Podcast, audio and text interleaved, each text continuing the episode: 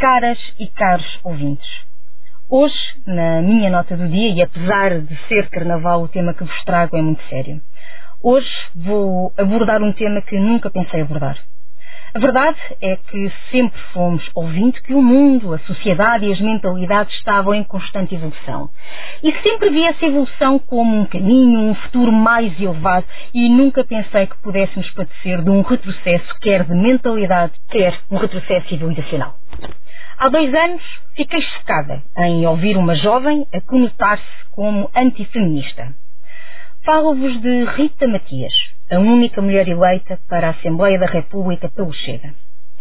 A menina Rita Matias, na minha ótica, revela um desconhecimento histórico e desprezo total por todas as batalhas que as mulheres travaram para que esta menina possa vir dizer os dislates que prefere.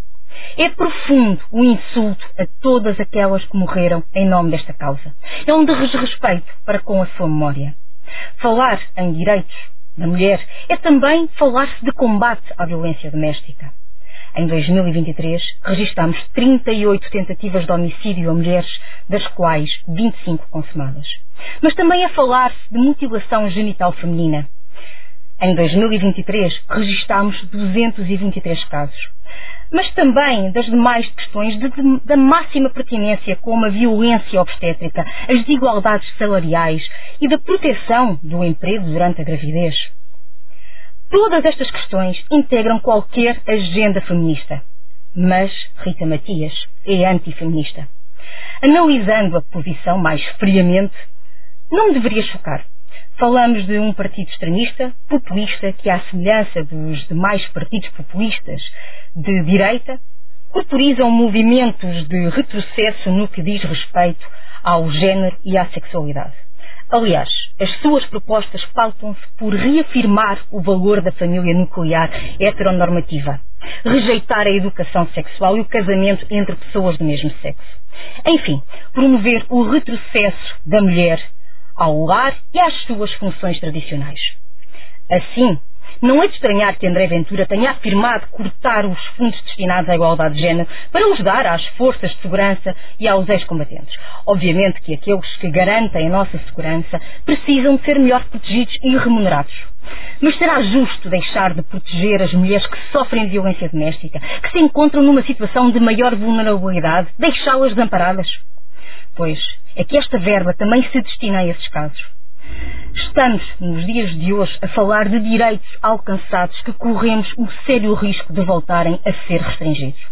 Falemos, por exemplo, do aborto, ou melhor, da interrupção voluntária da gravidez. O aborto era proibido em Portugal, independentemente do contexto, até 1984. Nesta altura, ocorriam entre 100 mil a 200 mil abortos clandestinos por ano, dos quais 2% terminavam na morte das mulheres. A mulher que pretendia abortar fazia-o em Espanha ou em supostas clínicas sem condições e sobre práticas médicas questionáveis. E sim, muitas deixavam lá, para além de muitos contos, uh, euros, também deixavam lá as suas próprias vidas. Em 2015, por virtude do referendo, foi legalizado e até aos dias de hoje qualquer mulher pode recorrer à interrupção voluntária da gravidez, indesejada até às 10 semanas mas parece que este direito agora está em risco. Não permita a ascensão de partidos que não respeitam as mulheres, que não respeitam os direitos das mulheres. Não se deixe manipular e enganar. Leia os programas eleitorais e dia 10 de março vote em consciência. Não permita que o populismo tenha lugar na nossa casa da democracia.